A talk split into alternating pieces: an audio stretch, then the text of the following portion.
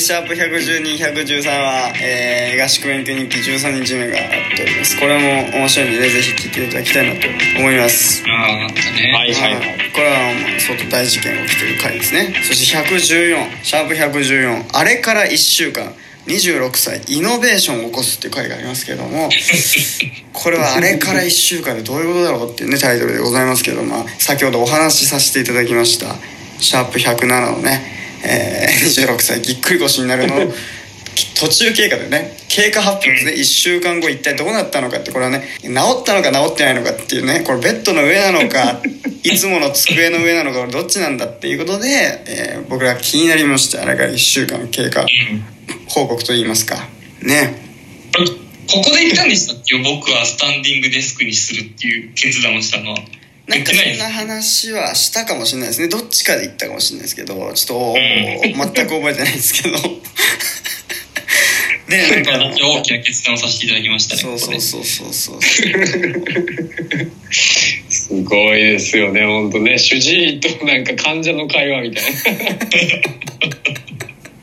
はいでした。かった。よこれはねだからまあなんでイノベーションなのかって言ったらなんかそのねこの時にたまたま僕がいろんなポッドキャストを聞いてて同世代の方のポッドキャスト Z 世代いわゆるね Z 世代のポッドキャストいろいろ聞いててしたらなんかみんなそういうあのそういうなんていうかこうビジネスの話をしてたりとかこれからの若者の需要とか、えー供給はどうなっていくんだとかなんかそのイノベーションはどうだこうだみたいな話をしてるんだよってそんな中我々天然ムーブメンツはぎっくり腰の話をしてるぞという話をてる君にしてそしたら俺たちもイノベーションって言っていこうじゃないのってってでそれでこうねある種ある種てる君の腰がイノベーションを起こしたっていうことでこれはいいってことだよねっていうこういうお話になったっていうことですよね。てる君の体がイノベーションだったっていうことで一応落ち着いたっていう僕らの天然フレンズの結末としてはね。え 一応がついた。一応一応腰がイノベーションだったっていうことで、えーやらせていただきました。そういうね Z こう同世代にこう沿ったようななんかこう会には一応なってるっていうことになってますね逆行してねいく感じのこのシワシワトークを僕らはねやっぱ時折挟みますから。そそこのね。そういう人たちにも寄り添っていくそう。そのままお届けしていくっていうこれ。これはまたいい良さですからこれはね何が Z 世代ねビジネスの話なの10年後20年後もっと先の先を俺らは見据えてるんだっていうことテル君の名言も出たってこれ もっと先まあ彼らよりももっと先をそう彼らよりもっともっと先を見据えてたこっちは。っていうこれ名言でしたねテルさん。あれは名場面の一つではありますけども、うん。よく出たねその言葉がね。本当ね今のそのうちグルコサミンとか出るぞ俺らの。青汁と。かうん青汁出るね。次ビタミンの話ししだすだろうねまずね。ビタミン B があれだとか本当ね。まあちょっとその路線でいくと俺の親父が結構健康オタクでね。この前あのふと電話した時におひあのご飯時に夕食時に納豆とうん。牛乳を入れて食べてました。健康オタクすぎて。納豆とえ牛乳入れんの？牛乳の中に納豆入れてこうやっている。いるいる。でもそれえいるのよ。飲み込むの？飲み込むそれをそれが一番いいんだって言って。いやでもそれがね一番うまいってなったらそれはもう話が違いますけども。そうそういうんじゃないんじゃ多分それは。だからもう親父も還暦迎えて やってるけどもそのレベルの話してますからね俺ね。そう。もっと先を見据えた僕ら Z 世代の皆さんよりもさらに見す先を見据えておしゃべりしてますからこのポッドキャストは。えー、本当ビジネス成功を収めた後の話してビジネ内スを職した後卒業した後の話ですからねそのビジネスを。だからまあね超高齢。先端行ってんな。先端最先端超高齢化社会ですからもうこれからどんどん先にね進んでいくと。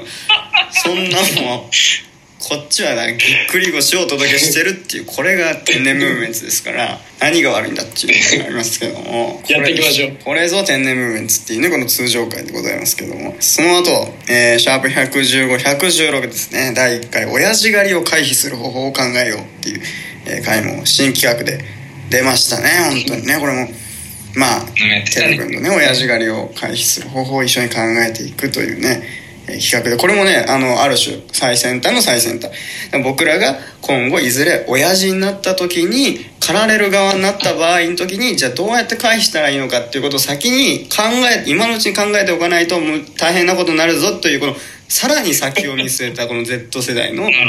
えー、よりも先を見せたトークを送ってるわけですからだから一貫してますよねテーマは非常になんというかこう確かにすごい有意義ですね、こ有のテ意義なーマは。話し合いしてるだから本当にうんこれぞ天然無滅ってことでやらせていただいてますから ね。これが天然無滅昭和の時代トピックですよ、これは。本当に。昭和の時代の時必死になって考えてたこれ必死になって考えてるのを我々がもう25で考え始めるっていうこと。これそうですよ。令和版を考え出したってことですかね。れ考え出してなるほどですから。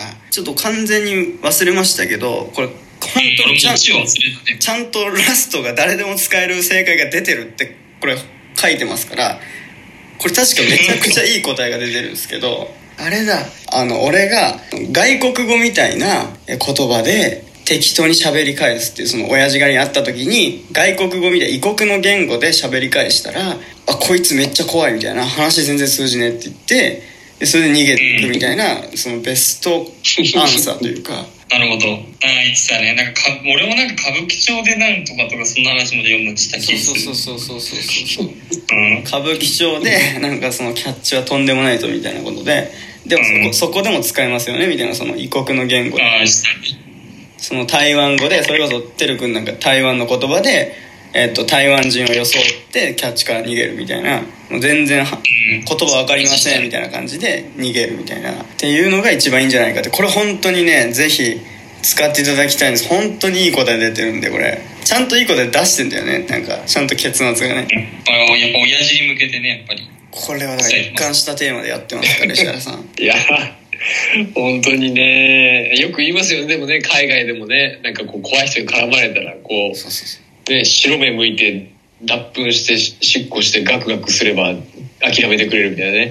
まあ、それと同じような感じですよ。そうそうそう 要は、すごい実用的。実用的なうねん。だから分からないっていうのが一番怖いからね、そう相手そう。そうそうそうそうまあねこの回の途中とかでねさ散々ふざけたりとかしてました。そのなんか肩に角生やすとかね。あの頭に角生やすとか いろいろ言ってましたけどまあ最終的にはちゃんと実用的な答えもちゃんと出してるってこれが天然無滅です。ちゃんと最後は決めていくってこれはこれはもう本当にぜひね、えー楽しみにしまた聞いていただきたいと思います。そしてシャープ117